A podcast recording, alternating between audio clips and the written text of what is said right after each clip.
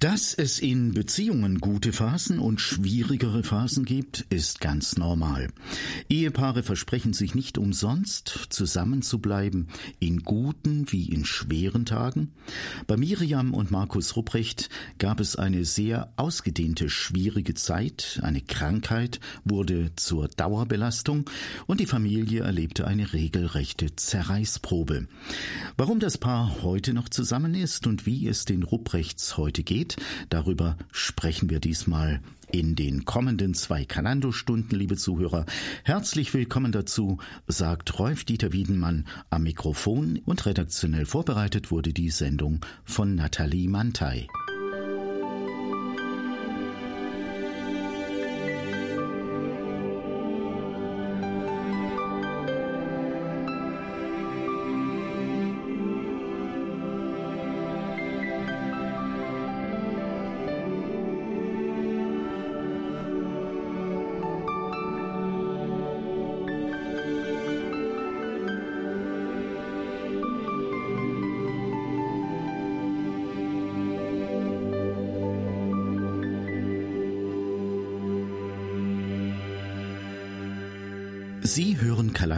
Auf ERF Plus. Rolf Dieter Wiedenmann am Mikrofon bei mir im Studio ein Ehepaar, das im besten Sinne des Wortes schon durch dick und dünn miteinander gegangen ist. Herzlich willkommen hier Miriam und Markus Rupprecht. Schön, dass Sie da sind. Hatten Sie eine gute Anfahrt? Ja, vielen Dank. Also hallo erstmal. Ja. Die Anreise war super. Okay. Wie haben Sie sich eigentlich kennengelernt? In der Schule. Wie Ganz ging das? Erzählen ja. Sie mal. Also zunächst waren wir in einer Klasse und ähm, haben uns angefreundet. Und ja. Wie dachten, alt waren Sie da, so ungefähr? Ähm, als ich ihn das erste Mal gesehen habe, wie alt war ich da? 14 oder 15? Ja, das ja, kommt das, hin. das kommt hin, ne? Und was hat Sie aneinander fasziniert? Seine blauen Augen. Er hat wunderschöne Augen. Ihre blauen Ja. Haare. Aber jetzt wollen wir auch mal die andere Seite wissen. Ja, hallo Was auch hat von sie? mir. Ähm, ja, das war, ähm, wie meine Frau schon sagt, ganz klassisch in der Schule. Ähm, ich war nicht so der, ich sag mal, schnellste Lerner und durfte ein paar Extra-Runden drehen. Und äh, letztendlich hat sich das als ähm, eine richtig tolle Sache herausgestellt. Okay. Weil ich die Frau meines Lebens kennengelernt habe. Dadurch ist manches möglich geworden, was vielleicht sonst nicht so schnell äh, geklappt hätte. Äh, Sie waren eine Zeit befreundet, nehme ich an. Ja, richtig. Also wir haben ähm, gerne Faxe geschrieben. Zu der Zeit gab es das noch und äh, war total aktuell, sich Faxe zu schreiben. Ähm, und Briefe haben uns auch schon mal geschrieben und nach der Schule dann, ich hatte schon einen Roller, weil ich halt ein bisschen weiter war, haben wir dann am Roller gestanden und uns über Gott und die Welt unterhalten. Also sie krümelt sich gerade weg, liebe Zuhörer. Ne? Also sie findet es jetzt einfach auch schön, wenn er so erzählt. Und wie kam es denn dann, dass Sie gesagt haben, wir bleiben zusammen, wir heiraten? Ähm, also wir hatten uns ja dann äh, nach der Schulzeit ein wenig aus den Augen verloren. Ähm, jeder hatte mal so seine kleinen Beziehungen und so, wie das halt ist als Teenager. Und ähm, dann haben wir uns ähm, bei einer gemeinsamen Klassenkameradin damals ähm, auf einem sozusagen Wiedersehen Geburtstagsparty getroffen und sind da aus allen Wolken gefallen, dass wir uns zufällig dort begegnet sind, wo wir es nicht erwartet haben. Haben uns gefreut, fanden das ganz toll, waren beide Single und ähm, ja, ich hatte ihn dann mit ein paar anderen Freunden spontan dazu eingeladen, mit äh, meinem Vater und mir und meinem Bruder ähm, an die Ostsee zu fahren zum Campen. Waren Sommerferien, wir wollten da mal zwei Wochen campen und er hat ja gesagt. Das ist auch schön, eine Einladung zum Campen. Also das kann ich mir vorstellen, dass man darauf auch anspringt. Und wie lange sind Sie denn jetzt mittlerweile verheiratet?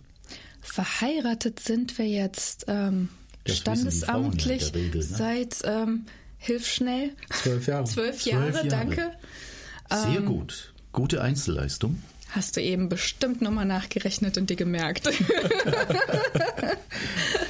ja. Wären Sie so lieb, uns noch ein bisschen was zu den Kindern zu sagen? ja, unsere Kinder werden jetzt 13, 9 und 2 und das vierte ist jetzt unterwegs. Okay. Ihre Ehe und damit natürlich auch Ihre Beziehung hat schon einiges verkraften müssen. Es ist schon etliche Jahre her, Miriam, da gab es in Ihrem Leben eine sehr ernsthafte und schwere Erkrankung. Was war das für eine Krankheit? Ja, das war ähm, eine Autoimmunerkrankung. Ähm, die nennt sich äh, systemischer Lupus erythematodes. Ähm, und Können wir das nochmal haben? ja, das nennt sich systemischer Lupus erythematodes. Okay. und als Zweiterkrankung hatte ich dann noch das Sjögren-Syndrom dazu bekommen. Und ähm, ja, wie äußert sich das zum Beispiel äh, durch Schmerzen? Es äußert sich unterschiedlich. Jeder hat so andere Befindlichkeiten. Ähm, häufig ist eine Organbeteiligung im Spiel. Ich hatte Glück im Unglück, könnte man jetzt weltlich gesehen sagen. Oder ähm, ich bezeichne es als Gottesfügung, dass ich keine Organschäden davon getragen habe, was wirklich ein Wunder ist. Und ähm, ich hatte halt sehr viele symptomische Schmerzen, Knochenschmerzen, Muskelschmerzen, immer wieder Krankheitsschübe mit Fieber, Übelkeit, Erbrechen, Durchfälle, Probleme mit dem Magen-Darm-Trakt, ähm, diverse Sachen. Gab es da eigentlich für Sie erkennbar irgendeine Art von Auslöser oder ja, schon so ein bisschen. Also ich habe ähm, Auslöser jetzt nicht so direkt, ähm, dass es sofort ganz ausgebrochen ist, aber ich habe Anzeichen gemerkt. Ich hatte gemerkt, dass ähm, nach unserem Umzug ins Haus, ähm, den ich allein stemmen musste, weil ähm, mein Mann eine Sehnerventzündung gekriegt hatte, erst auf einem Auge, vier Wochen später dann auf dem anderen Auge. Das war ja auch nicht ohne, das war schon sehr, sehr heftig. Ähm, ich hatte noch ein Kleinkind, das ich zu der Zeit gestillt habe und ähm, die Renovierungsarbeiten und so weiter. Es war alles sehr, sehr viel. Und das ganze Jahr insgesamt war sehr stressig. Ähm, beziehungsmäßig fingen da auch schon Streitereien an und alles. Also es hat sich alles von allen Seiten aufgerollt. Man denkt ja immer, jetzt leben wir den Traum von Haus und Kinder, man hat alles erreicht, jetzt ist alles super. Und äh, bei uns war es eher umgekehrt, es wurde dann eher schlechter. Und da habe ich dann wirklich nach weniger als einem Jahr gemerkt, dass mir langsam so die Batterien alle gehen. Der Akku geht langsam leer. Und das habe ich dann auch nach und nach angefangen zu sagen bei den Eltern, bei den Schwiegereltern, bei meinem Mann. Aber es ist halt nicht so richtig angekommen, weil ich immer sehr stark war und immer sehr ähm, vital und engagiert. Ne, ich war halt nicht so der, ja, schleichende Typ. Was haben denn die Ärzte angefangen? Man geht ja dann, wenn man solche Beschwerden mhm. hat, schon mal zum Arzt. Mhm.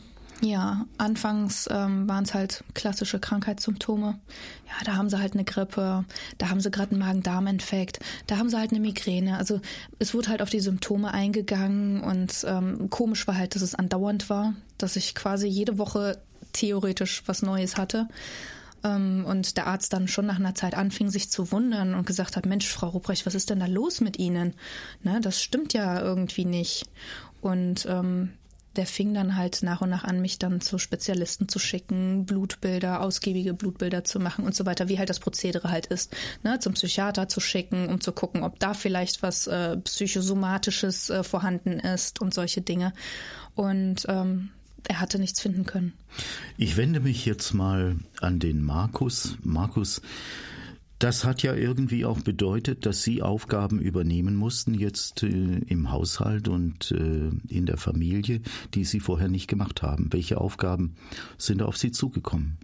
Ja, ist richtig. Also das war eine ganz neue Situation für mich als, ähm, sage ich mal, der Ehemann, der normalerweise klassisch zur Arbeit geht und das Geld nach Hause bringt. Ähm, und ähm, ja, sehr viel Zeit für sich eigentlich auch haben wollte in seiner Freizeit, wenn er schon mal nicht arbeiten ist. Und ähm, ich habe dann erst richtig gelernt und gesehen, was eine Hausfrau und Mutter zu Hause überhaupt erst stemmen muss. Und ähm, was, was sie trägt in der Familie.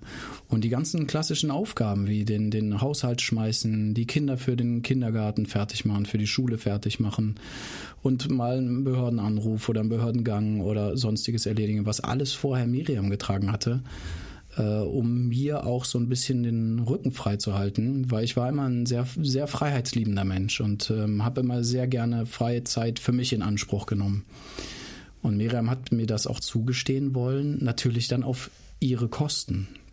Und eben hatten sie ja die Frage gestellt nach der Ursache der Krankheit. Und für mich persönlich rückblickend muss ich sagen, denke ich, war das ein Grund, dass ich mich aus der Familie zu sehr rausgehalten habe und ihr zu viel aufgebürdet habe. Ähm, ja, und ich habe dann mal gesehen, was es bedeutet, äh, Vollzeit äh, nur für die Familie da sein zu müssen und dass das richtig auch Kräfte kostet. Was machen Sie denn beruflich? Ich bin Informatiker, also klassisch den ganzen Tag am Computer und kümmere mich um Serversysteme und Computersysteme, ja. Ihr Leben war jetzt auch nicht so, wie Sie sich das vorgestellt hatten. Wie haben Sie sich gefühlt? Ja, ähm, durcheinander, sage ich mal, weil wir hatten eigentlich den, den Traum von der Familie. Wir, wir hatten gutes Einkommen, wir hatten ein schönes Haus und wir konnten in den Urlaub fahren. Eigentlich der Klassiker, wie man sich das vielleicht aus dem Bilderbuch wünscht oder vorstellt. Aber dadurch, dass dann die Krankheit ins Spiel kam, geriet alles ins Wanken und äh, wurde immer labiler. Und ähm, ja, es war eine ziemlich verfahrene Situation dann irgendwann. Miriam und Markus Rupprecht sind unsere Studiogäste in der Sendung Kalando. Eine schwere Krankheit hat die beiden Ehepartner sehr herausgefordert und verändert. Mehr dazu gleich. Bleiben Sie dran.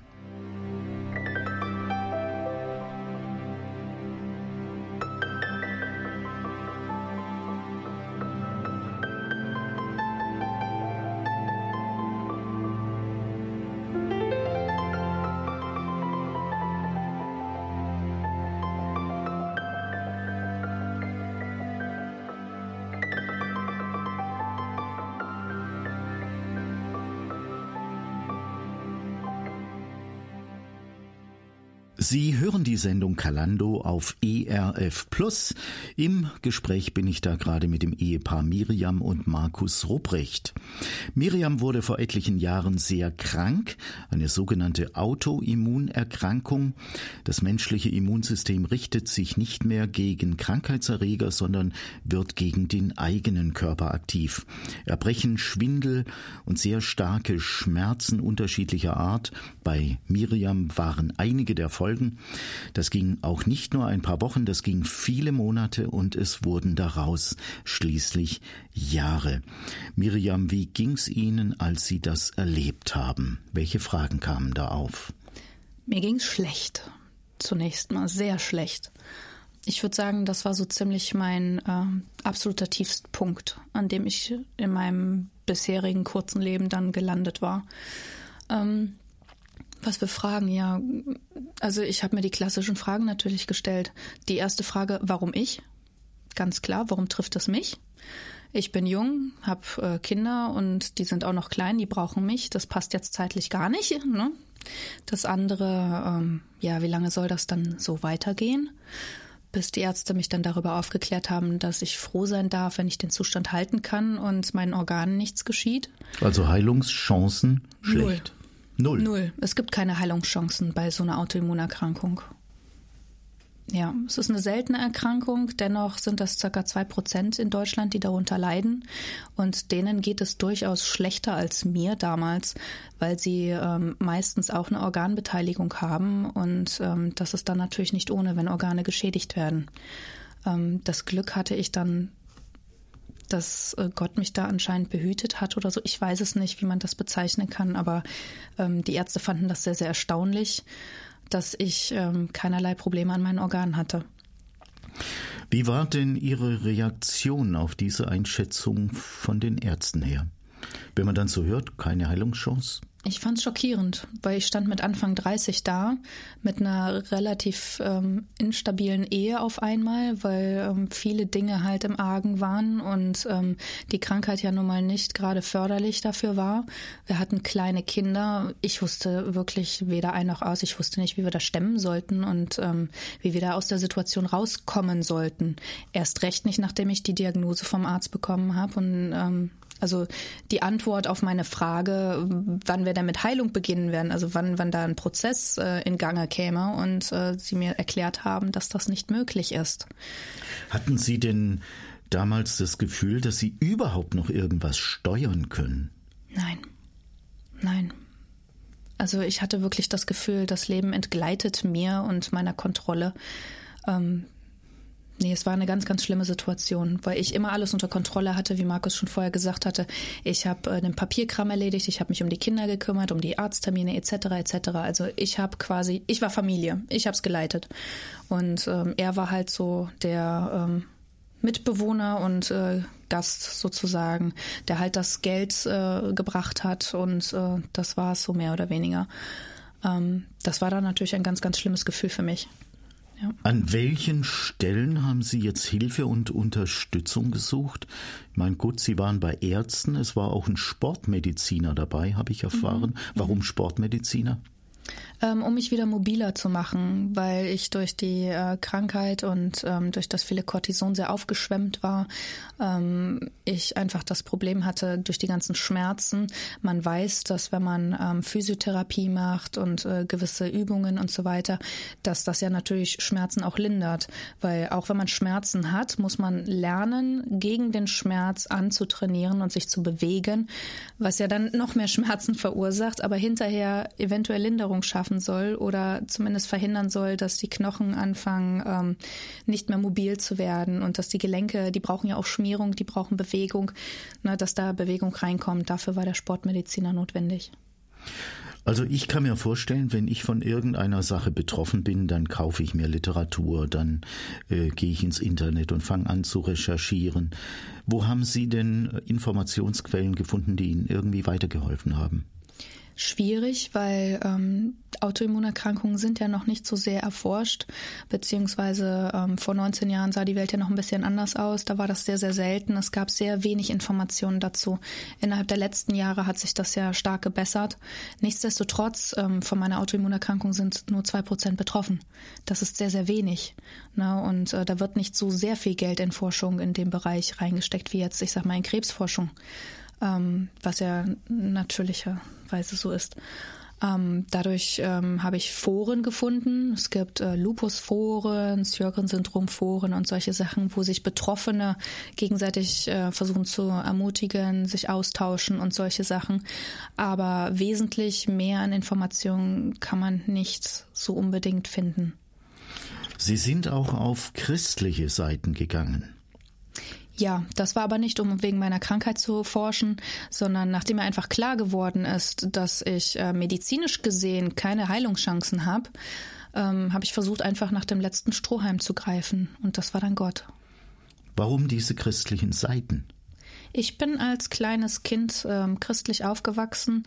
Meine ganze Familie ist immer zur Kirche gegangen. Wir waren quasi sozusagen christlich.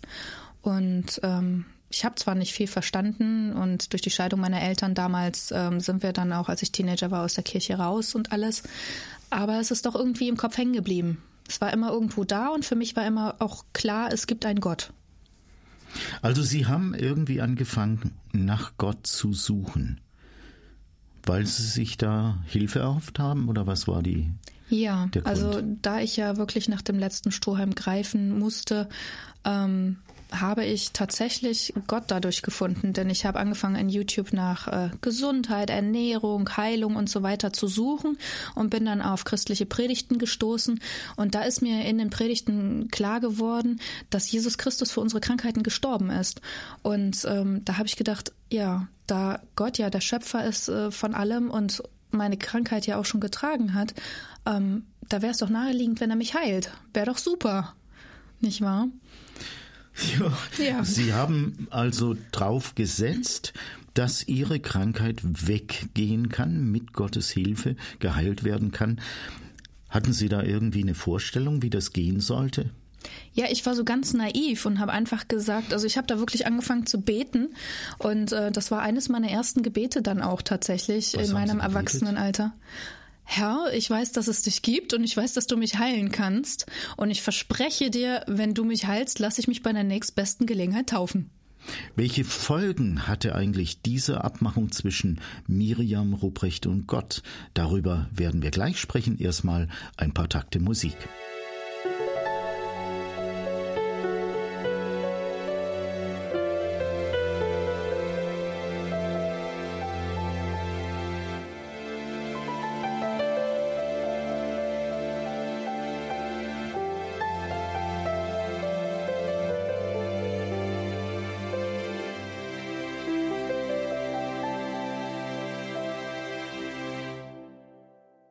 Wir sind in der ersten Sendestunde von Kalando unterwegs auf ERF Plus.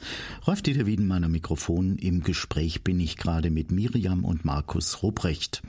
Miriam hat unter einer langwierigen Autoimmunerkrankung gelitten und sie hat natürlich alles Mögliche ausprobiert, um wieder gesund zu werden. Die Ärzte haben ihr keine Hoffnung auf Heilung gemacht. Da hat sie sich an Gott erinnert und angefangen mit ihm zu reden, also zu beten.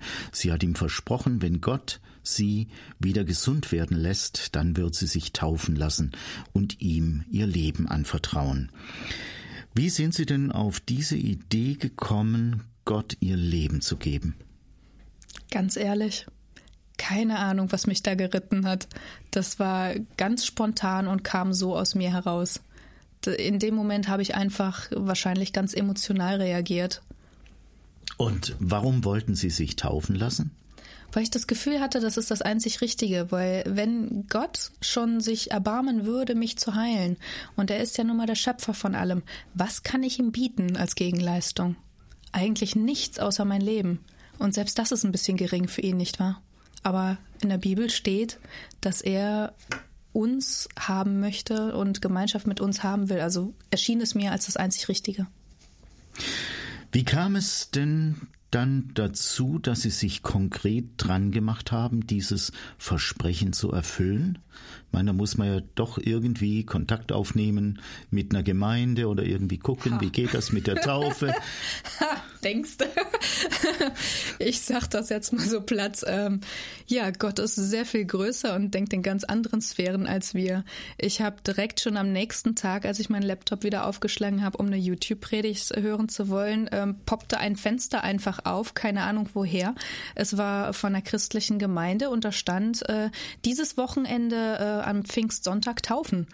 Ja, und ähm, ich war absolut geschockt und habe gesagt, ja, das kann ja wohl nicht wahr sein, das ist aber ein großer Zufall. aber ähm, ich nahm mein Versprechen ernst, weil ich das von meiner Oma gelernt habe. Wenn du Gott etwas versprichst, dann musst du dich dran halten. Das ist etwas, da spaßt man nicht mit. Und äh, so habe ich dann den Pastor angerufen. Ja. Er war direkt am Telefon. Ich habe ihm die Geschichte erzählt. Er hat darüber gebetet und gesagt, ja, mache ich. Hat er gesagt, ja, mache ich. Ja, ich war fertig mit den Nerven. Natürlich. Das glaube ich. Ja, und äh, hatten Sie denn gehofft, dass Sie dann sofort geheilt werden? Wie haben Sie sich das vorgestellt? Ich habe mir gar keine Vorstellung gemacht. Ich habe gedacht, Gott ist groß, er macht es irgendwie. Keine Ahnung wie, darüber zerbreche ich mir nicht mein Köpfchen. Ich tue meinen Part, dann tut er seinen Part. Und hat sich denn diese Hoffnung, die Sie da so hatten, erfüllt? Erstmal nicht. Erstmal tatsächlich nicht. Ich Hat Gott was an Ihrer gesundheitlichen Situation verändert? Nein, erstmal nicht. Erstmal nicht. Erstmal nicht. Das ähm, ist aber auch gar nicht schlimm gewesen, denn das allererste, was mir passiert ist nach der Taufe, er hat mir einen inneren Frieden gegeben, den ich nie zuvor in meinem Leben hatte. Es war wirklich wie, als hätte er Balsam über meine Seele gestrichen mit der Gewissheit, alles wird gut. Auch wenn ich nicht direkt geheilt war, aber ich war auf einmal, ja, ich kann diesen, diesen Zustand kaum beschreiben. Ich war auf einmal ganz anders. Das, ich war frei auf einmal und ähm, hatte so eine Liebe in mir. Ich habe meinen Mann zum Beispiel angeguckt und obwohl der Haussegen so schief war und alles, hat mich eine Liebe überflutet, die ich schon länger nicht hatte, also schon, schon viele Jahre nicht mehr. Und ich habe ihn einfach genau so, wie er war, im Seitenprofil angeschaut und, und wirklich von Herzen geliebt, ohne ihm böse für irgendwas zu sein. Und das allein war schon ein Wunder. Diese Gnade zu spüren und diese innere Ruhe, dass egal was passiert, es kann stürmen draußen, ich bleib ruhig. Und das war ähm, eine Heilung einer Seele, die da schon anfing.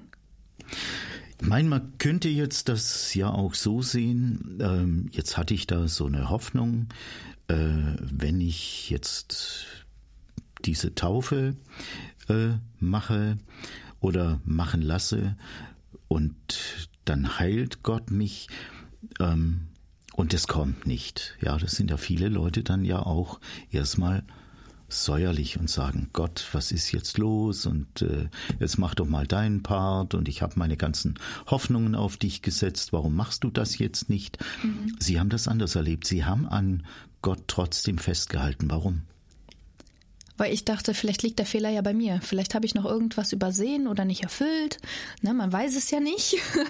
Und äh, da er nun mal meine letzte Hoffnung war und ich von der Medizin nichts erwarten konnte, heilungstechnisch, ähm, habe ich einfach weiterhin an Gott Halt gesucht und überlegt, okay, was musst du noch machen? Vielleicht hast du irgendwas übersehen. Du hast ja keine Ahnung und habe in der Bibel weiter geforscht.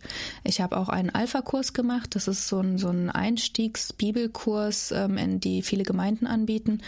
Und da war ich die einzige Teilnehmerin und zehn Lehrer. da konnte ich reichlich Fragen stellen und habe da sehr, sehr viel gelernt und habe auch direkt schnell gemerkt, dass ähm, hinterm Glauben mehr steckt und dass es ähm, doch mehr in sich hat mit dem Evangelium, als mir klar gewesen ist. Also habe ich meine Nase in das Buch der Bücher gesteckt und habe angefangen, viel mehr zu lesen, zu beten. Und natürlich habe ich den Herrn auch immer wieder gebeten, heile mich doch bitte endlich.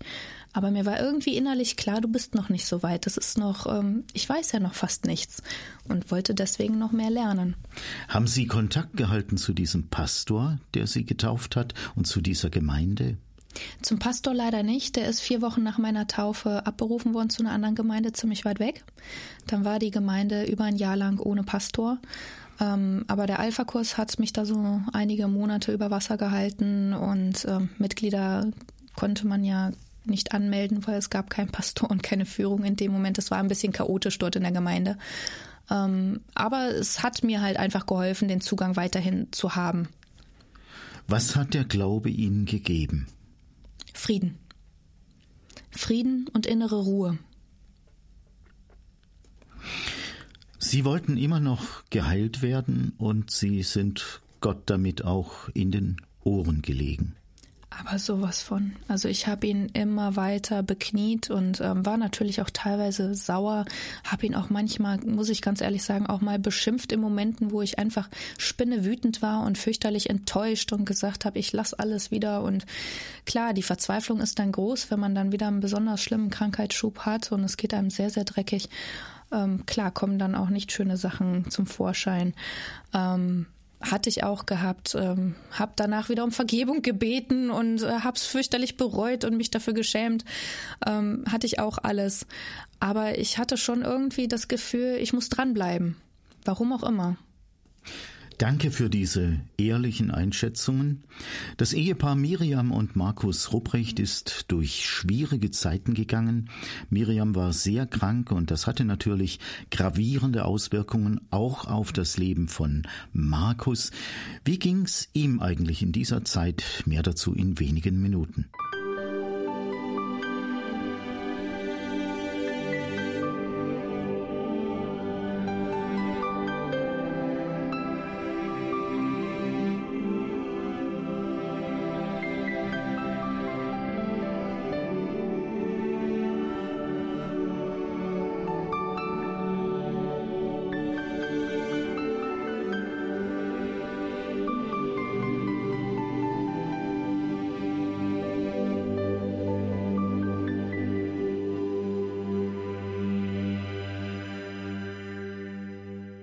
Studiogäste und Talkpartner in der Sendung Kalando sind diesmal Miriam und Markus Ruprecht.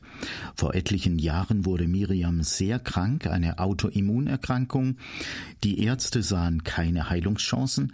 Die Erkrankung zog sich hin über Jahre. Markus, jetzt mal Frage an Sie. Sie mussten in dieser Zeit neben Ihrem Vollzeitjob all die Sachen übernehmen, die Ihre Frau wegen ihrer Krankheit nicht mehr machen konnte. Wie war das für Sie, auf einmal eine schwerkranke Frau zu haben und eigentlich keine Aussichten, dass es besser wird? Belastend, total belastend und ähm, eine ganz neue Situation. Ich hatte immer eine Powerfrau an meiner Seite, immer eine starke Frau, die die das Rückgrat der Familie war. Ähm, und ich habe mich viel rausgezogen und mir immer sehr viel rausgenommen an Freiheit. Bin zum Sport gegangen, habe sehr viel am Computer verbracht. Und ähm, meiner Verantwortung war ich mir gar nicht wirklich bewusst, also meiner Rolle in der Familie. Habe dabei aber gelernt, dass, dass sie die ganze Verantwortung trägt und wie das auch auf ihr lasten muss. Und ich denke, das war sogar ähm, ein Beschleuniger für die Krankheit. Und dadurch ist auch die ganze Situation in der Ehe schlimmer geworden. Dadurch, dass sie es alles auf ihren Schultern hatte und sie wusste, sie hatte keine Entlastung und sie hatte keinen Mann, der wirklich hinter ihr steht. Wie hat denn die Krankheit Ihrer Frau Ihre Beziehung zu Ihrer Frau verändert? Meint, da erlebt man jetzt plötzlich mal nicht mehr die Powerfrau. Man erlebt einen Menschen, der mit vielen Grenzen zurechtkommen muss und vieles nicht mehr machen kann. Wie verändert das die Beziehung? Ja, ganz enorm, weil ähm, ich habe darüber festgestellt, dass äh, ich mir sehr viel rausgenommen habe in der, in der ähm, Ehe und in der Beziehung und ihr sehr viel Last zugemutet habe und ich auch gar nicht richtig zu schätzen wusste, was sie da überhaupt trägt und was sie leistet in der Familie. Jetzt war ich auf einmal an der Stelle und musste das alles leisten, den Haushalt und die Kinder und so weiter. Ähm, und das hat mich auch persönlich an meine Grenzen gebracht und dadurch natürlich auch an unsere Ehe. Also als Beispiel, das Wochenende verlief wirklich so, dass äh, Miriam hat am Freitagabend immer ein starkes äh, Chemo-Medikament nehmen müssen. Zwar in abgeschwächter Dosis, aber doch ein starkes Chemo-Medikament. Und das wirkte dann über Nacht. Und den ganzen Samstag war sie im Bett. Sie hat geschlafen. Sie musste sich ausruhen. Und ich habe somit den Samstag mit Haushalt und mit den Kindern verbracht äh, und habe erst mal gemerkt, äh, wie extrem das ist, wenn sie einfach wegbricht. Einer ist plötzlich sehr schwach und kann vieles nicht mehr, und der andere ist plötzlich in vielfacher Hinsicht überfordert, weil er jetzt die ganzen Defizite, die da bleiben, ausgleichen muss. Haben Sie selber für sich irgendeine Hilfe, einen Beistand oder Rat gesucht? Nein, ehrlich gesagt nicht, weil ich war ähm, in der Situation überfordert, aber wusste, dass ich ähm, in der Familie, bei Freunden, wie auch immer, in, ich sag mal in unserem Umkreis, nicht wirklich viel Hilfe erwarten kann, weil wir waren als abgeschlossene Familie, als abgeschlossenes Paar und die Kinder und äh, waren jetzt in einer gewissen Schieflage. Aber so wie ich das von unserer Familie kenne oder wie wir unsere Familie kennen, ähm, waren wir ziemlich auf uns selbst gestellt und, und hatten nicht die Möglichkeit, also ich persönlich hatte nicht die Möglichkeit, es jetzt auf jemand anders auszulagern. Also ich war in der Pflicht und ich musste leisten und, wie Sie schon gesagt haben, war auch überfordert. Ja. Gerade wenn man überfordert ist über längere Zeit, da kommen ja schon mal Gedanken auf, kann ich die ganze Last nicht von mir abwerfen? Hau ich ab? Ja. Hatten Sie solche Gedanken mal? Äh, ehrlicherweise äh, konkret nicht. Die Sache war ja die, dass ich ähm, bei Miriam beobachten durfte, wie Gott sie verändert hat. Ähm, von dem Frieden, dem sie eben gesprochen hat und ähm, wie sie mich angesehen hat und dass sie mir einfach Liebe geben konnte. Und obwohl ich so viel falsch gemacht habe in der Vergangenheit, sie mir keine Vorwürfe gemacht hat. Das war ganz neu für mich. Und ähm, ich war früher immer der Meinung, dass es den Urknall gibt und Evolution und das, was ich in der Schule gelernt habe, was man mir beigebracht hat, was man in den Medien sieht. So ist das Weltbild. So habe ich das äh, angenommen, so habe ich das gelernt und das war für mich so gegeben. Aber die Situation mit meiner kranken Frau und dass sie sich jetzt Gott übergeben hat durch die Taufe und so weiter, das war neu für mich und das hat mich zum Nachdenken angeregt und dadurch auch mein Denken schon, ich denke, langsam verändert. Plötzlich ist Gott im Leben von ihrer Frau wichtig geworden und hat immer mehr Einfluss äh, bekommen. Da hat ja auch mancher Ehepartner erstmal Schwierigkeiten damit. Hatten Sie keine? Ähm, ich habe das erstmal so weit angenommen und beobachtet. Ja, ich kann mich erinnern an eine Unterhaltung, wo ich zu ihr gesagt habe, du, der Glaube, das ist was für Menschen, die Halt brauchen. Ähm, was, was ziemlich überspitzt war. Und wenn ich ein bisschen. Aber auch richtig. Aber auch richtig. Von der Diagnose her. Richtig. richtig. Richtig. Und ähm, dass ich selber Halt brauchte und vielleicht auch danach gesucht habe, das hat sich eher später dann rausgestellt. Äh, ich selbst hatte auch ein bisschen christlichen Hintergrund mitbekommen ähm, aus der katholischen Kirche. Vielleicht ist da ein bisschen was hängen geblieben, dass ich Gott gegenüber nicht ganz verschlossen war, sondern ähm, auch ein bisschen offen. Und ähm, ja, durch die Taufe auch dann noch von ihrem Bruder, also meinem Schwager, der auch so wie ich Informatiker ist und auch total logisch alle Dinge untersucht und er hat sich auch die Bibel genommen und hat das Ganze analysiert und für ihn war das alles schlüssig. Gott muss es geben. Da kam ich nach, noch mehr zum Denken und das hat mich natürlich noch mehr stutzig gemacht. Welche Veränderungen haben Sie bei Ihrer Frau bemerkt nach der Taufe? Ja, sie war ähm, sehr ausgeglichenes Wesen, würde ich sagen. Früher war in unserer Ehe es immer sehr, wie soll ich sagen, wir hatten unsere Probleme und unsere Differenzen und ähm, es gab immer eine gewisse Wellenbewegung, dass wir uns gestritten hatten. Dann gab es mal so eine Art reinigendes Gewitter, dann wurde es wieder ein bisschen besser, weil ja die Vorsätze dann auch wieder da sind. Wir schaffen das schon oder ich möchte mich verändern aus mich heraus. Aber das, was sich später herausgestellt hat, aus, aus sich selbst heraus, ist es sehr schwierig, überhaupt eine richtige Veränderung zu schaffen. Ähm, aber es hat mich sehr stutzig gemacht, dass sie mich nicht mehr angeklagt hat, sondern dass sie, obwohl ich so, ich sag's mal ganz hart, selbstsüchtig war und an meinen Hobbys festhalten wollte und an meiner Selbsterfüllung festhalten wollte, obwohl sie jetzt schon so krank da lag, das hat sie mir nicht zum Vorwurf gemacht. Sie haben schon versucht, irgendwie auch diese Not, die bei Ihnen ja auch da war, zu kompensieren. Sport hat da eine Rolle gespielt und Pornografie. Welche Rolle? Ähm, man kann sagen, dass die Selbsterfüllung in meinem Leben durch, was Sie gerade nannten, durch, durch Hobbys und Freizeitaktivitäten, Technik, all diese Dinge, ähm, die haben mich immer erfüllt. Die haben mich immer angetrieben.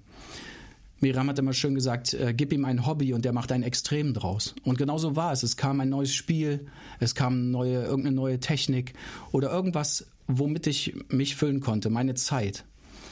Und ähm, daran habe ich mich dann, dann festgehalten und mich versucht zu erfüllen. Aber ich habe in dieser Extremsituation dann gemerkt, dass das kann es nicht sein. Ich, ich muss das hinterfragen. Die Rupprechts kämpfen mit den Belastungen in ihrem Familienleben. Vieles ist ungelöst, vieles ist noch unbefriedigend. Was könnte die Situation zum Besseren verändern? Wir nehmen uns erstmal Zeit für ein bisschen Musik.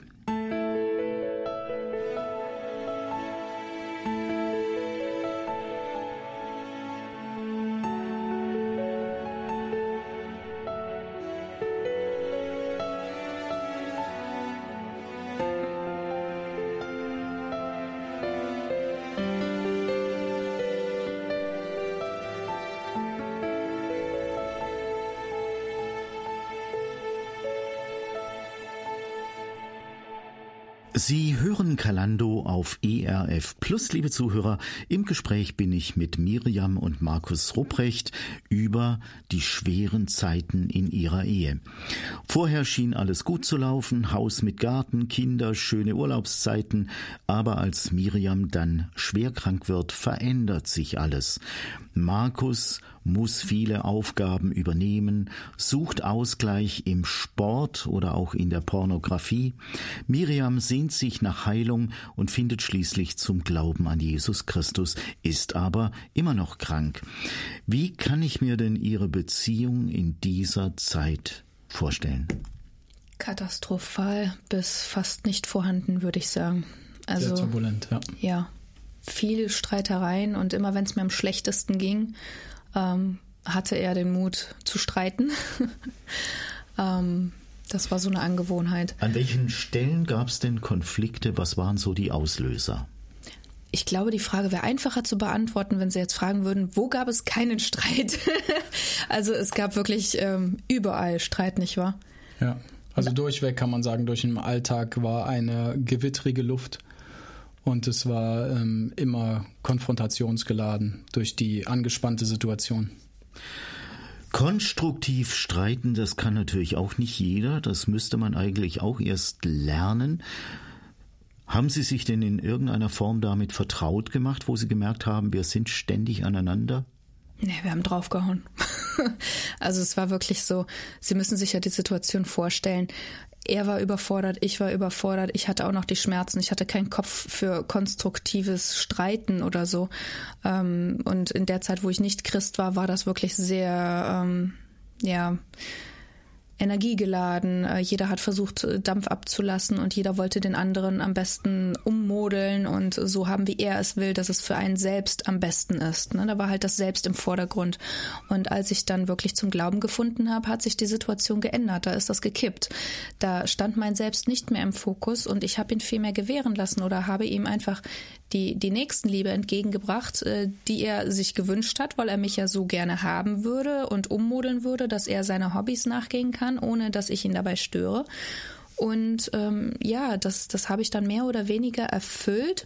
Zwar nicht zu seinen Konditionen, sondern zu Gottes Konditionen. Aber er hat schon gemerkt, irgendwie ist das ganz, ganz anders. Und da war das Streiten auch anders, weil ich aufgehört habe, ihm Vorwürfe zu machen und ihn einfach angenommen habe und versucht habe, seine Seite zu verstehen und ihn einfach ähm, angenommen habe erstmal. Und das hat ihn sehr irritiert und äh, dadurch hat er wieder noch mehr Streit gesucht, weil er einfach nur total verwirrt war. Ja, es war immer wie so eine Art Sammeln von Anklagepunkten, sage ich jetzt mal ganz böse. Ähm, immer wenn wir uns, wenn es irgendwie sich zugespitzt hatte, wieder, dass es zu dem Streit kam und wir haben manchmal wirklich bis in die frühen Morgenstunden uns, uns nachts ähm, Dinge an den Kopf geworfen, sage ich mal, ähm, dann kam das alles raus, was sich bei mir wieder angestaut hat. Ja, du hast ja dies nicht und, und du hast ja das nicht und Vorwürfe hier und da. Ähm, aber die Reaktionen waren nun jetzt, wo sich Miriam zu Gott ähm, bekannt hat, sage ich mal, oder zu ihm ausgerichtet hat, waren ganz andere und ähm, das, das, das, Streiten hatte gar nicht mehr die Qualität, ähm, die es vorher hatte, im negativen Sinne, die Qualität, dass wir uns ähm, ja auch oft verletzt haben. Aber Sie kamen ja an irgendeinen so Punkt, wo Sie auch gemerkt haben, dass mit der Streiterei, das kriegen wir nicht in den Griff. Und dann ist die Sache ja auch eskaliert. Warum? Ja, also die Streitereien waren ja nur das Symptom. Sie waren ja nicht die Ursache. Die Ursache lag ja viel, viel tiefer bei ganz vielen Sachen. Also das, das würde hier den Rahmen sprengen, um alles zu nennen. Aber es war halt so, dass er es zur Gewohnheit gemacht hatte, ähm, nachts sehr spät ins Bett zu kommen und ich meistens äh, die Abende alleine im Bett verbracht habe und ich habe halt die blöde Angewohnheit, dass ich nicht gut einschlafen kann, wenn nicht mein Mann an meiner Seite liegt. Das, ähm, ich meine, wir sind jetzt fast 19 Jahre zusammen und das ist einfach so und mir fehlt dann einfach was und ich tue mich sehr schwer einzuschlafen ohne ihn. Und ähm, ja, eines Abends war es dann wirklich so weit, ähm, dass es mir gereicht hat und ich einfach das dringende Bedürfnis hatte, jetzt runter in den Keller zu gehen und zu gucken, was macht er da? Und ja, da habe ich ihn dann natürlich auf frischer Tat wieder am Computer erwischt und war absolut geschockt, verletzt. Und ähm, ja, mir ist auf einmal schlagartig klar geworden, wie schlimm es um unsere Beziehung eigentlich steht. Und wir standen ja dann beide da, ähm, guckten uns an und uns war beiden in dem Moment einfach klar, dass unsere Beziehung tatsächlich kaputt ist. Also unsere Ehe war schon kaputt. Wir haben es nur in dem Moment dann tatsächlich erst realisiert, wie kaputt. Ja. Was hat denn diese Situation für eine Bedeutung gehabt für Sie als Ehepaar und Familie? Ja, es hat uns gezeigt, wo wir standen, nicht wahr? Ja, mir ist persönlich auch erstmal bewusst geworden, was ich überhaupt all die Jahre getan habe. Ja, das ist, wie Miriam schon sagt, dass unsere Ehe, sie war schon kaputt und sie war gebrochen. Ja, dadurch, dass ich ihr quasi am Computer fremd gegangen bin und ähm, diese Fantasiewelt ähm, wichtiger war, als neben meiner Frau im Bett einzuschlafen und ich mir damit die Nächte um die Ohren geschlagen habe. Und das war, da ist erstmal bewusst geworden bei dieser Eskalation, wo wir überhaupt stehen, dass es zerrüttet ist schon. Gab es denn Lösungen für diese Situation oder schwelte das jetzt einfach so weiter? Nein, also ähm, das konnte nicht mehr so weitergehen. Es war wirklich ein Punkt erreicht, ähm, wo wir wirklich an einem wichtigen Entscheidungspunkt standen. Und ähm, ich habe etwas getan, was ich als Nicht-Christ niemals getan hätte, weil ich an meinem Mann hing. Aber dadurch, dass ich ja den Frieden Gottes in mir hatte, habe ich einfach gesehen, wie sehr er gelitten hat und ich habe ihm gesagt, dass ich ihn freigeben würde. Ich habe gesagt, du, ich gebe dir jetzt und hier die Möglichkeit, wenn du willst, kannst du gehen. Gib mir die Schuld, äh, erzähl's allen, ich sei schuld, was auch immer. Jeder wird es verstehen. Keiner wird dich dumm angucken. Es ist absolut nachvollziehbar. Ähm, wenn du magst, geh raus aus der Ehe, weil ich sehe, du bist totunglücklich und äh, es kann einfach so nicht mehr weitergehen. Ich bin unglücklich, du bist unglücklich und ich sehe, du leidest. Ähm, vielleicht solltest du dir erstmal klar werden, was du überhaupt im Leben willst und wie du es willst. Welchen Weg möchtest du gehen? Möchtest du den Weg alleine gehen? Möchtest du ihn mit uns als Familie gehen? Was willst du überhaupt? Und werd dir einfach klar darüber, weil dieses Hin und Her in der Familie und dich ständig rausziehen, das funktioniert so nicht. Und ähm, ja, da hast du ja dann auch die Chance genutzt, nicht wahr? Ja, ich war ähm, mal wieder sehr unfair und nicht nett zu meiner Frau und ähm, wir haben uns, meine ich, auf zwei Wochen Bedenkzeit geeinigt, die ich dann tatsächlich leider bis zum Schluss ausgenutzt habe. Also sie auch noch auf, habe auf heißen Kohlen quasi sitzen lassen, kann man so sagen. Ähm, und äh, das war sehr, sehr turbulent und bewegend zu der Zeit, ähm, weil sich bei mir persönlich zum Beispiel das ganze Weltbild auf den Kopf gestellt hat. Ich habe mich gefragt, so, bin ich jetzt so verkehrt? Habe ich das Problem? Oder äh, wollen die mir alle nur was Böses? Bilde ich mir das alles nur ein? Ich weiß es nicht. Was, was, ist, was ist überhaupt die Realität und was ist überhaupt das Ziel und was, was, was soll man überhaupt machen im Leben? Wo führt das überhaupt hin? Und ähm, glücklicherweise, ich sage jetzt Gott sei Dank, habe ich mich für die Familie entschieden, weil irgendwo in mir doch noch dieser Traum war, den wir mal hatten als junges verliebtes Paar, dass wir heiraten und ein Haus haben und in Urlaub fahren können. Halt der Traum von der glücklichen Familie. Sie haben sich dann entschieden für die Familie. Ist dadurch irgendwas anders geworden? Haben Sie Ihr Verhalten verändert? Ja, absolut. Ähm, oder ich muss es eigentlich korrekterweise sagen, ich nicht, sondern Gott hat mein Verhalten geändert. Ich Haben hab, Sie angefangen zu beten oder? Richtig, zum Beispiel, das war ein Teil davon. Ich habe halt versucht äh, zu ergründen, ähm, was meiner Frau jetzt passiert in ihrer Krankheit und die Veränderungen in ihrer Persönlichkeit und bei meinem Schwager. Mein Umfeld hat sich ja dadurch ähm, komplett verändert, sage ich mal. Ist das wahr? Ich habe jetzt auch angefangen, dann mal die Bibel zu nehmen und nachzuforschen, was steht denn da überhaupt drinne? Und habe dann auch mit, mit Miriam zusammen auf YouTube äh, Predigten gehört. Und äh, Miriam und mein Schwager, die waren in der Zeit dann auch auf äh, der Suche nach einer Gemeinde, wo man denn hingehen könnte. Und äh, dort war äh, dann der Pastor so lieb und hat mir Bibelstunden gegeben. Wir haben uns einmal die Woche getroffen und haben eine Stunde in der Bibel gelesen. Und er hat mir Dinge erklärt, die ich gar nicht verstanden habe. Und nach und nach habe ich verstehen dürfen, was es überhaupt bedeutet, das Opfer Jesus Christus für uns, der die Sünden ans Kreuz getragen hat für uns. Und dass ich bei ihm Vergebung haben durfte und dieses riesen Schuldenpaket, was ich durch den Ehebruch und diese Selbstsüchtigkeit und auch durch das fehlende Tragen der Verantwortung auf mir hatte, das durfte ich ihm jetzt geben. Und das war für mich so eine Erleichterung im Leben, dass auch nach und nach, umso mehr ich mich ihm quasi geöffnet habe und ihm mein Leben übergeben habe, umso freier wurde ich von all diesen Süchten und, und von dieser, ich sag mal, Orientierungs- und Haltlosigkeit.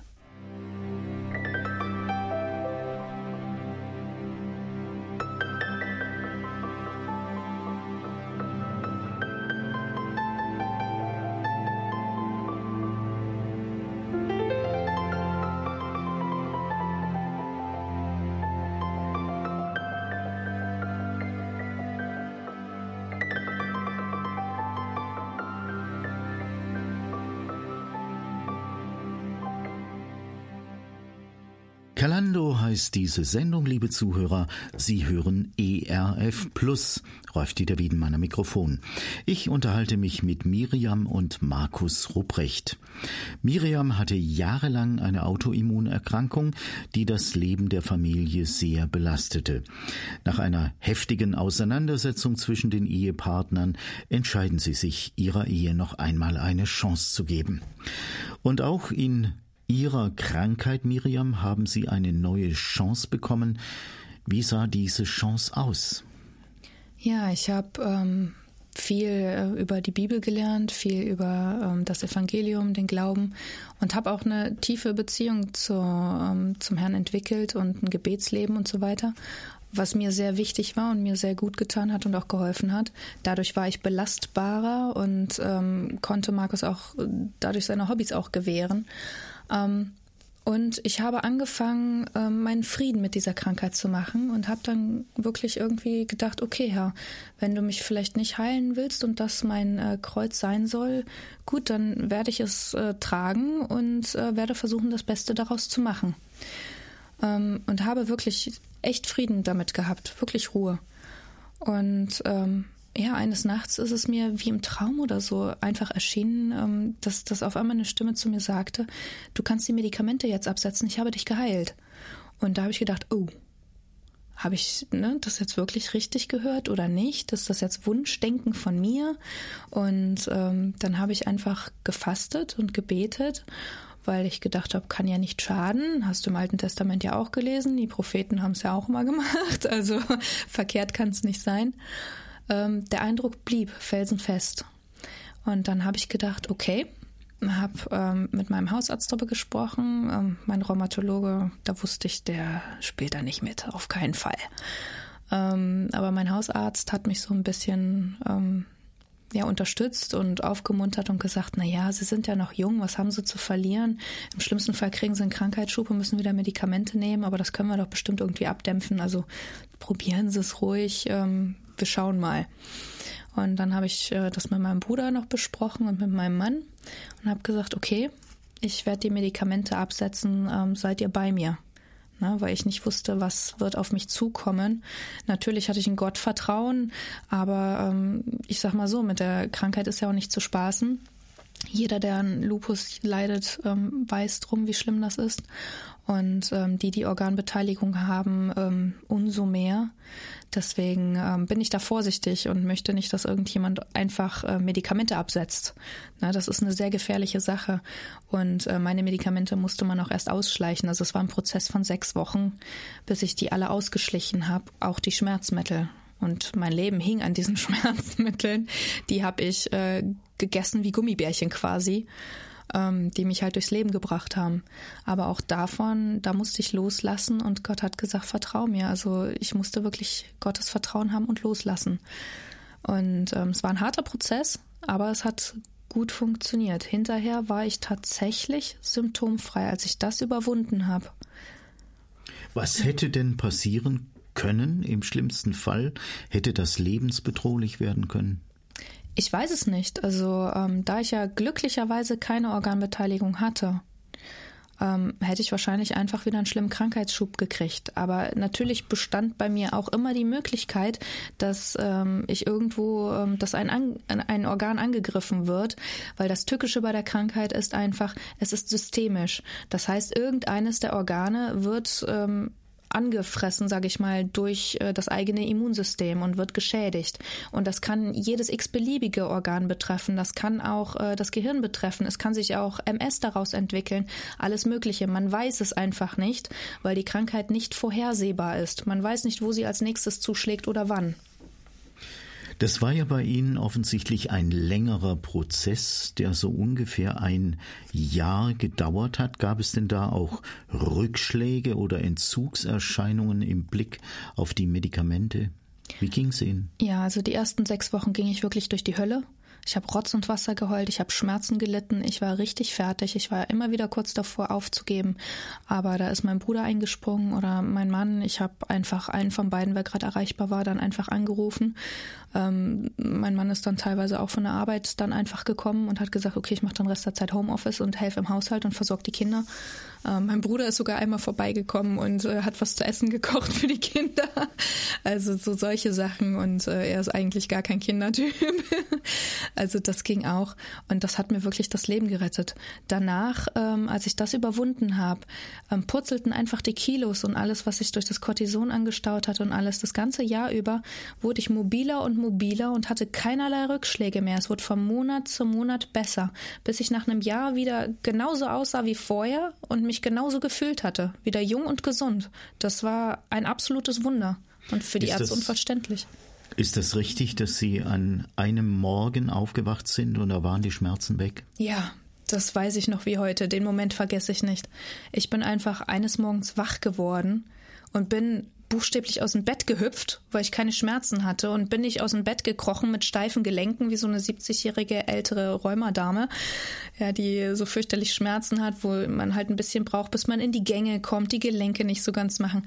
Und das hatte ich alles nicht. Ich bin einfach aus dem Bett gehüpft, ich hatte keine Schmerzen und war so schnell und flink und nichts tat weh und ich war völlig geschockt, ich war völlig aus dem Häuschen, weil ich äh, das absolut gar nicht erwartet habe. Das war ein sehr schöner Moment.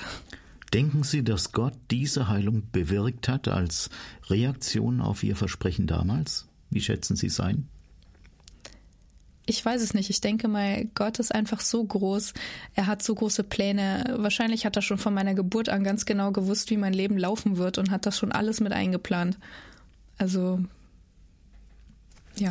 Hat denn Ihr Gesundwerden Ihren Glauben irgendwie beeinflusst? Hat es Ihren Glauben verändert oder nach vorne gebracht? Also ich habe erstmal gejubelt. Die Freude war natürlich grenzenlos. Ähm, und ähm, dann kamen natürlich Zweifel. Okay, was ist, wenn es wiederkommt? Ne, ein vorsichtiges Abwarten, ein Tag, zwei Tage, drei Wochen und so weiter. Und ähm, es blieb. Es war einfach fantastisch und ich war ja, himmelhoch jauchzend den Herrn preisend und äh, auf Wolke sieben und ähm, habe dann tatsächlich ähm, ja einfach nur den Herrn gepriesen und mich gefreut. Das ähm, war für mich wirklich ein grandioser Schritt, weil der Herr hat gezeigt, er ist wirklich mit mir und er liebt mich so sehr, dass es auch für Wert erachtet, mich zu heilen, obwohl er mich ja eigentlich gar nicht heilen bräuchte. Er muss es ja nicht tun. Ich kann ja auch mit der Krankheit sterben. Ähm, es gibt ja auch genug Christen, die an Krankheiten versterben und das ist ja auch kein böser Wille. Das sind einfach Dinge, ähm, die sind einfach höher als wir sind und wir können die Dinge vielleicht einfach noch gar nicht verstehen hier auf Erden.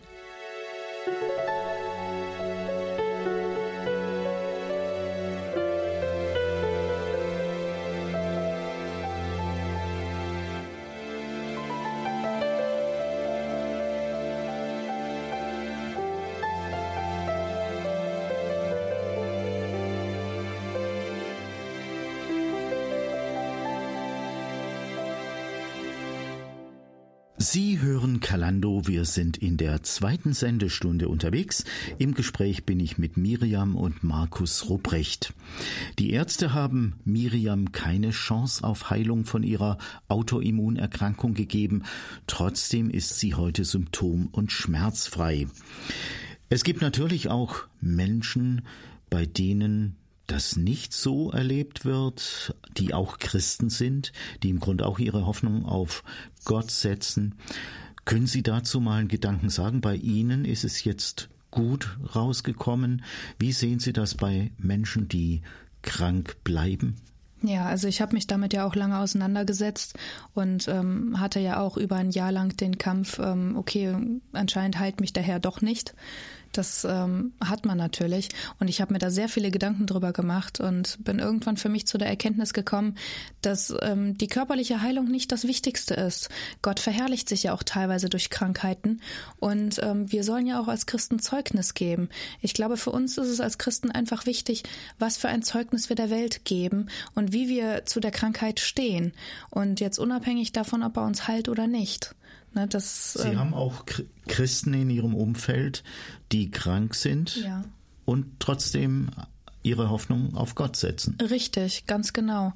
Und ähm, die Situation gibt es nun mal eben auch. Da kann man nichts dran ändern. Ich habe eine Cousine, die an MS leidet beispielsweise, äh, eine andere Cousine, die auch eine Autoimmunerkrankung hat und ähm, die leben auch damit und sind auch Christen ähm, da, da, wir stecken ja nicht drinne. Wir wissen ja nicht, was Gott äh, für einen Lebensplan für uns hat.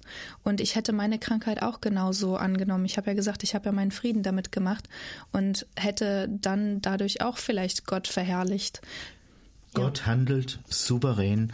Was ja. er im einen Fall tut, muss er im anderen nicht unbedingt tun. War denn jetzt durch ihr Gesundwerden, durch ihr Heilwerden wie wieder alles so wie vor der Krankheit? Nein. Nein, es hat sich ganz viel geändert. Was also, war anders? Die Qualität unserer Beziehung war anders. Das, ähm, es hat sich ja alles verändert. Ich habe mich verändert, Markus hat sich verändert und ähm, ja, dadurch hat sich natürlich auch die Beziehung verändert. Unsere Prioritäten haben sich verschoben. Unser ganzes Fundament hat sich ja ganz neu gelegt. Also wir haben ja quasi Gott als Fundament unserer Ehe gelegt sozusagen oder vielmehr er hat es für uns gerichtet Und ähm, wir beide sind dadurch auch geistig zu einer Einheit herangewachsen. Und über uns steht halt Gott, der die Ehe quasi leitet. Und ähm, das ist was ganz anderes als vorher diese weltliche Ehe, die wir vorher gelebt haben. Das ist äh, unbeschreiblich anders. Also diese Lebensqualität, die wir jetzt haben, ist gar kein Vergleich zu dem, wie es früher war. Markus, können Sie mal dazu sagen, äh, wie hat sich Ihre Rolle innerhalb äh, der Familie verändert? Tragen Sie mehr inzwischen? Also durch das Bewusstsein, was Gott in mir geschaffen hat, ähm,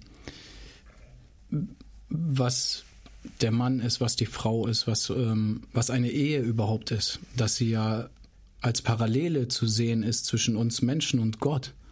Ja, dass er mit uns den Bund wieder eingehen möchte, obwohl wir ungehorsam waren und er uns durch Jesus Christus vergeben hat und wir wieder eins werden können mit ihm. Dadurch ist mir klar geworden, dass wir eins sein können in der Ehe, wenn wir ganz offen und ehrlich zueinander sind und äh, wenn nichts mehr zwischen uns steht, wir uns nicht mehr bekriegen müssen, wie wir es früher getan haben, aus äh, welchen schlimmen Gründen das auch immer waren und wir müssen uns nicht streiten, wir können einfach in Harmonie an einem Strang ziehen und der Strang, wenn man das mal so bildlich malen möchte, heißt Gott. War denn die Krankheit das eigentliche Problem in Ihrer Ehe oder könnte man sagen, die Krankheit stand noch für einen ganz anderen, einen eher verborgenen Konflikt? Ja, genau so war es. Der verborgene Konflikt, der Ehebruch und diese Trennung, die zwischen uns eigentlich da war, dass wir nie richtig auf einer Ebene war, weil im Hintergrund äh, schon die Sünde so waberte und loderte, ähm, das war wahrscheinlich auch erst die Keimzelle und der Grund, dass die Krankheit so extrem geworden ist. Ich muss es ganz ehrlich sagen, wenn ich heute Bilder aus ihrer Zeit sehe, wo sie krank war, wie sie aufgequollen war, weil sie sehr stark zugenommen hatte, wie sie nicht mehr die hübsche Miriam war, wie ich sie kennengelernt hatte, da sehe ich das Symptom davon, dass dass ich so viel falsch gemacht habe. Ich mache mir jetzt keine Vorwürfe mehr, das brauche ich nicht. Aber ich sehe die, die Ursache und das Symptom. Also was uns äh, auseinandergebracht hat. Und heute weiß ich, was uns wieder zusammengebracht hat. Und das ist die Vergebung, die wir durch Jesus bei Gott bekommen. Miriams Heilung hat ja nicht automatisch eine neue Harmonie herbeigezaubert sozusagen, sondern es gab auch mal wieder Auseinandersetzungen. Und ich denke, das ist auch ganz normal für eine Ehe, für eine gesunde Ehe, dass mal Dinge äh, völlig unterschiedlich gesehen werden. Es gab nochmal eine wichtige Streitsituation bei Ihnen beiden. Wie kam es zu dieser Streitsituation? Warum äh, kam das und was hat das gemacht? Ja, also das war so. Ähm, ähm, Gott hat bei mir die ähm, Prioritäten erstmal richtig geschoben, dass ähm, ich erkennen musste, dass ich bisher Markus abgöttisch geliebt habe. Und ähm, Gott ist nun mal ein eifersüchtiger Gott und er hat mir gezeigt, dass er an erster Stelle sein möchte und Markus erst danach zu kommen hat. Das war für mich schon mal bitter. Und das andere war, ähm, nachdem ich das erkannt habe, Markus hatte an seinem Part zu knabbern in der Zeit und ähm, fing an, sich immer mehr Gott zu öffnen und war kurz vor der Taufe. Ähm, da fing er allerdings an, alles so ein bisschen zu verdrehen und die, seine Hobbys und seine Selbstsucht hat er dann versucht mit dem Glauben zu vereinen und unter einen Hut zu bekommen ähm, und hat dadurch irgendwie alles völlig verdreht. Das, das war sehr ähm, abgefahren ähm, und ich wusste dann in dem Moment einfach nicht mehr, wo er steht, ob er sich jetzt doch Gott zuwenden möchte oder ob er sich Gott nur zugewandt hat, um einfach ähm, eine Entschuldigung herauszukriegen, um, um einfach mehr wieder seine Hobbys tun zu können, um so, doch sein Leben nicht zu ändern. Ob er jetzt doch wieder mit uns, mit der Familie möchte oder nicht, das, das war alles so unklar auf einmal durch seine Reaktionen. Und ähm, ja, da haben, also es ging ja wirklich so weit mit dem Streit, dass ich ihm dann wirklich die Koffer gepackt habe und gesagt gesagt habe, okay, wenn du raus möchtest, dann gebe ich dir jetzt letztmalig die Chance, dass du gehen darfst und ich werde die Schuld für tragen, das ist okay. Werd dir jetzt bitte darüber klar, was du möchtest. Ja, und das war wieder wirklich ein krasser Moment, wo ich wachgerüttelt wurde der Realität, wie wir das auch schon damals im Keller hatten, wo ich auf frischer Tat, sage ich mal, ertappt wurde. Und ähm, ich musste mich wieder entscheiden. Und ähm, meine Entscheidung fiel wieder für die Familie. Ähm, aber es war wirklich hart und schwer von diesen, diesen ganzen Süchten und dem, was mich vorher, ich sag mal, angetrieben hat, loszulassen. Und das konnte tatsächlich nur Gott erreichen, dass er mir helfen konnte, dass ich auch wirklich dann in der Tat für meine Familie da sein konnte. Sie mussten die Pornografie loslassen? Und was mussten Sie noch loslassen? Ich musste mich vom Sport erstmal verabschieden, weil das viel zu extrem war, von der Technik und einfach auch, ich sag mal, von dieser, dieser Selbstsucht, von diesem, diesem sich, sich ständig selbst zu erfüllen. Denn jetzt auf einmal war Gott meine Erfüllung. Aber es war ein stetiger Prozess. Also es war wirklich äh, ja. bei ihm für, in meinen Augen ein hart zu sehender Prozess. Er hat hart gekämpft und ähm, war immer wieder zwischen Gut und Böse hin und her gerissen. Ähm, das das habe ich so heftig noch bei keinem Menschen erlebt, der ähm, wirklich kämpft um Gott und sich trotzdem tatsächlich äh, schlussendlich doch für Gott entscheidet und äh, sagt, okay, ich hänge jetzt alles an der Nagel, ich höre mit den ganzen Sachen komplett radikal auf und faste erstmal, bis ich zu mir gekommen bin und sicher auf einem guten Fundament mit Gott stehe und gucke dann, ob ich dann noch zum Sport ganz normal gehen kann und es genießen kann. Und das kann er. Da ist man natürlich beim eigenen Ehemann auch wirklich nahe dran. Ja, das stimmt.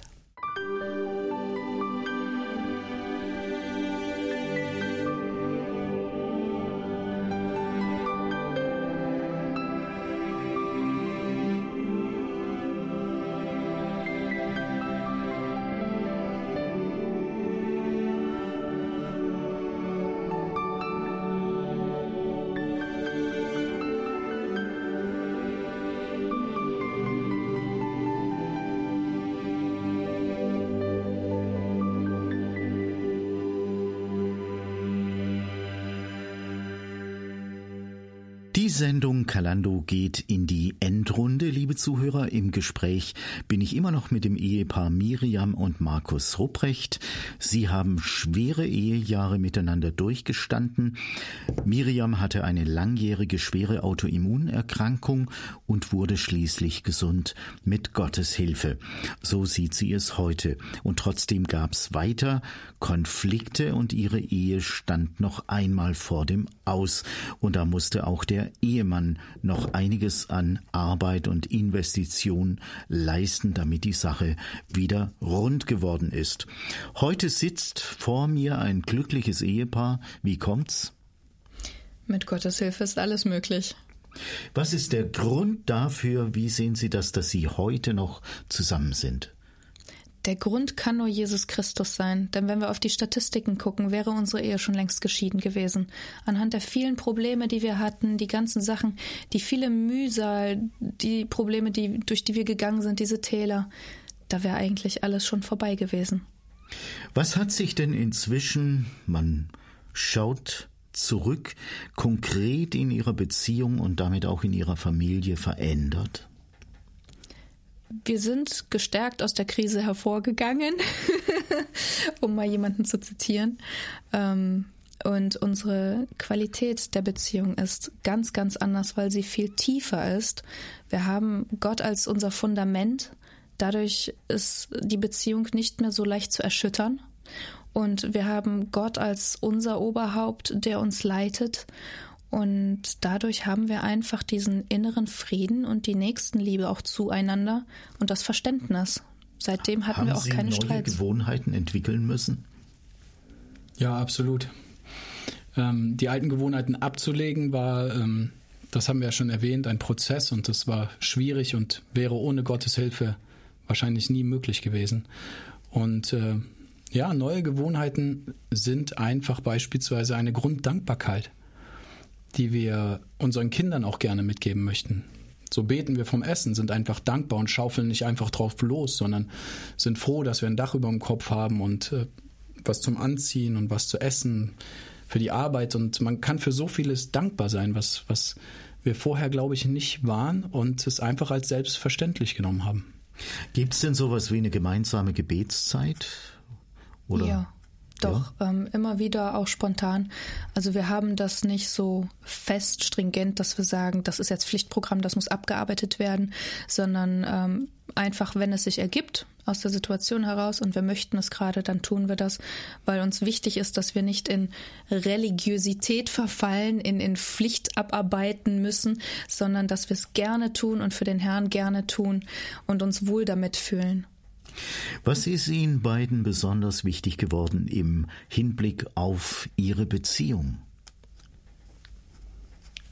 Naja, absolute Ehrlichkeit und Offenheit. Also wenn uns irgendwas bedrückt, dann würde ich sagen, sind wir dafür viel empathischer, viel einfühlsamer geworden füreinander, um zu sehen, da ist irgendwas, was vielleicht eine gewisse Last bringt im Alltag oder wie auch immer.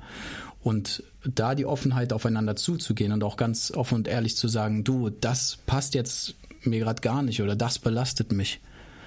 Das ist neu. Das war früher nicht so und ähm, da sind wir eher so parallel, sage ich mal, aneinander vielleicht vorbeigegangen und haben unsere eigenen Wege eher verfolgt, wo wir heute versuchen, tatsächlich immer im Dialog zusammen alles gemeinsam zu machen.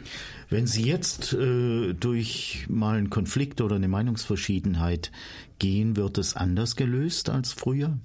Ja, also zum einen haben wir sowas quasi gar nicht mehr. Das ist ganz selten. Da muss man schon sehr unausgeschlafen sein und äh, die Kinder ganz den ganzen Tag laut und äh, genervt und keine Ahnung, man ist einfach nur genervt.